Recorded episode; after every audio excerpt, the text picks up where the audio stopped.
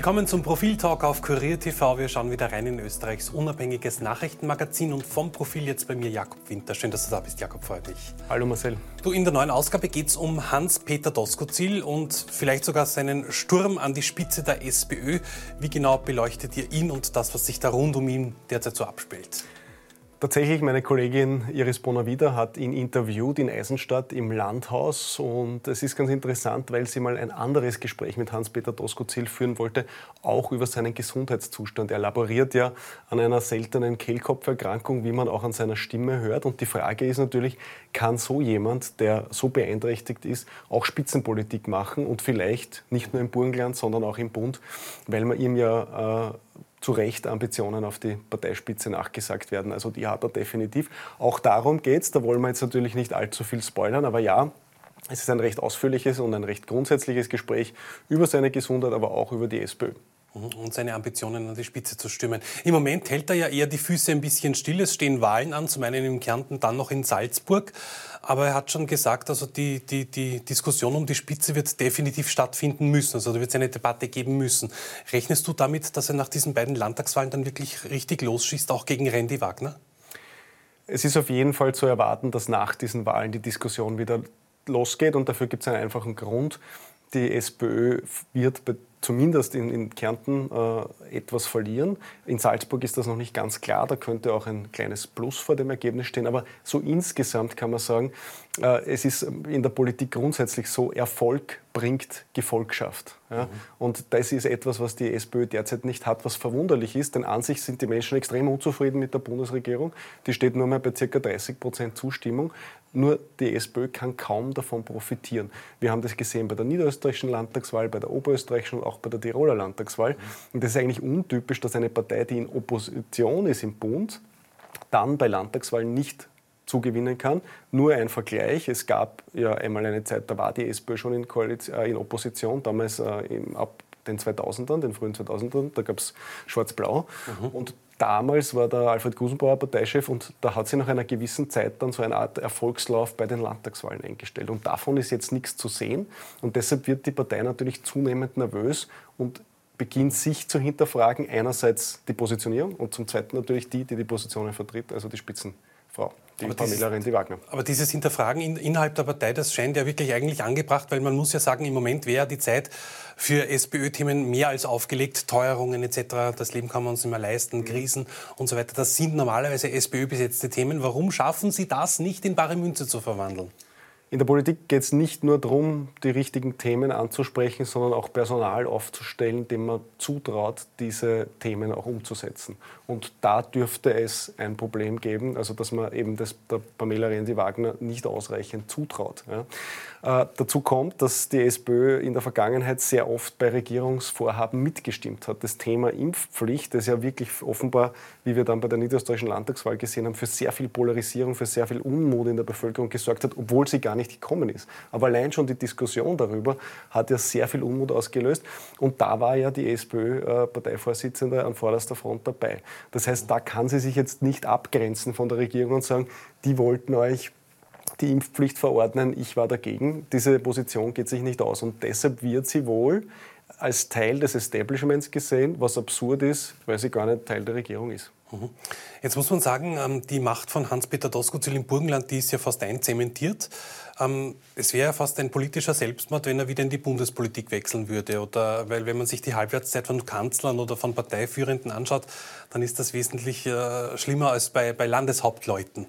Absolut. Es gab auch noch nicht den Fall, dass ein Landeshauptmann oder eine Landeshauptfrau äh, auf den Sessel des Kanzlers, der Kanzlerin gewechselt hat. Dafür gibt es einen guten Grund. Die, Lang äh, die, Halbwertszeit ist in der Landesregierung ganz einfach äh, länger. Mhm. Ähm, trotzdem ist es unbestritten so, dass der Hans-Peter Doskozil offenbar eine Karriereplanung hat, die über das Burgenland hinausgeht. Ja.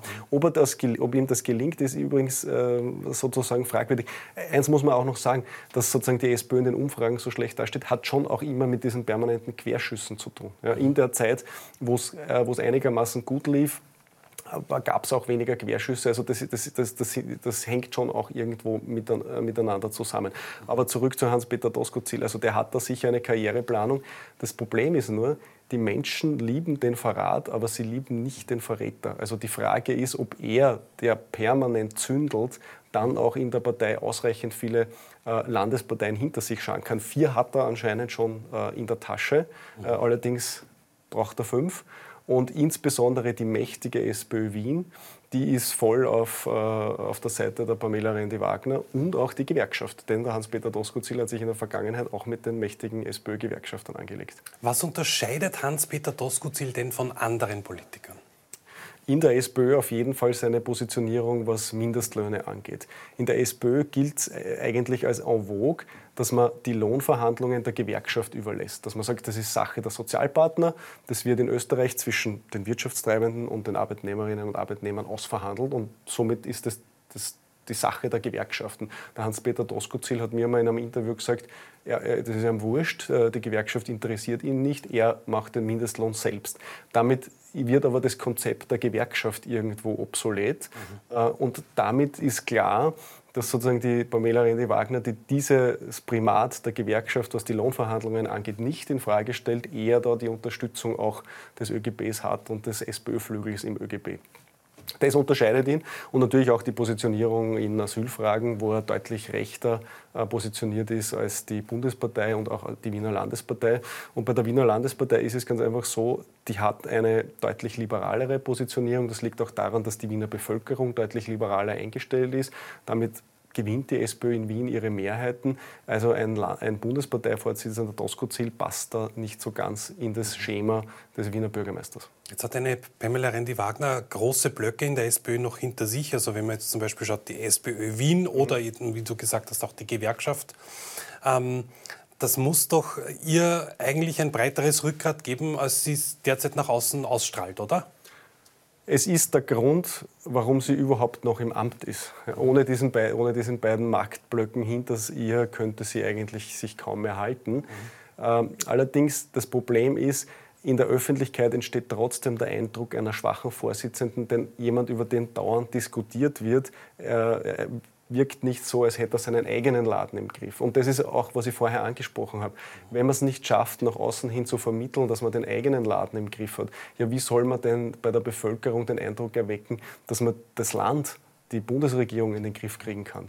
Und da, daran laboriert sie und daran wird sich wohl auch nichts ändern. Die Frage ist sozusagen, weil ich das vorher angedeutet habe, ob der Hans-Peter Doskozil eine Mehrheit in der Partei von sich selbst überzeugen kann oder ob, es sozusagen einen lachenden Dritten gibt. Und da gibt es einige Namen, die inzwischen schon kursieren. Der frühere ORF-Chef Alexander Brabetz oder der frühere Bundeskanzler Christian Kern, der ausgerechnet ja der Erfinder der Pamela Rende-Wagner als Vorsitzender ist, äh, der könnte zumindest äh, wenn man, wenn man nach seiner Screentime geht und danach geht, wie stark er in die Öffentlichkeit drängt, wirkt schon so, als hätte er noch nicht ganz abgeschlossen mit dem Kapitel Politik. Könnte er der, der, der lachende Dritte dann sein am Ende des Tages?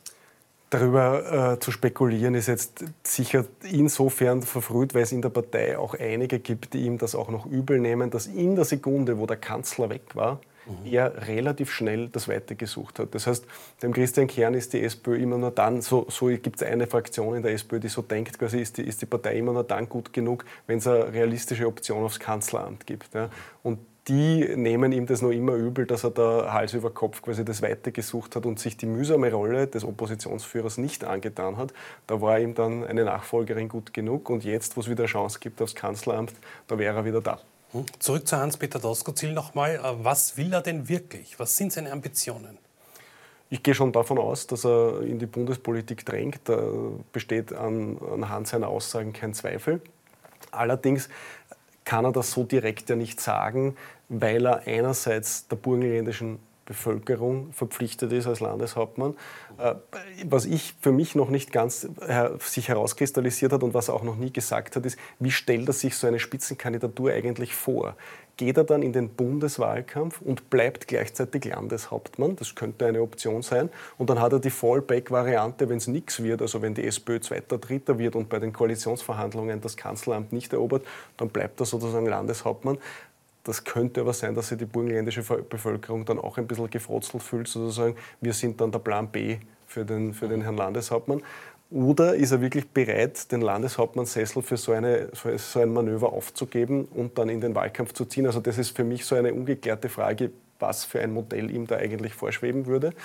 Und dann ist sozusagen auch noch die offene Frage, ob er ausreichend Menschen in der Partei überzeugen kann oder ob er Opfer wird, dass sozusagen ein Interimskandidat, ein Übergangskandidat, beziehungsweise so eine, eine Lösung, äh, ein, ein, lachender Dritter, wie wir es vorher bezeichnet haben, ganz einfach aus dem Ring steckt. Das gab es ja auch schon mal, der Alfred Gusenbauer war auch so ein lachender Dritter.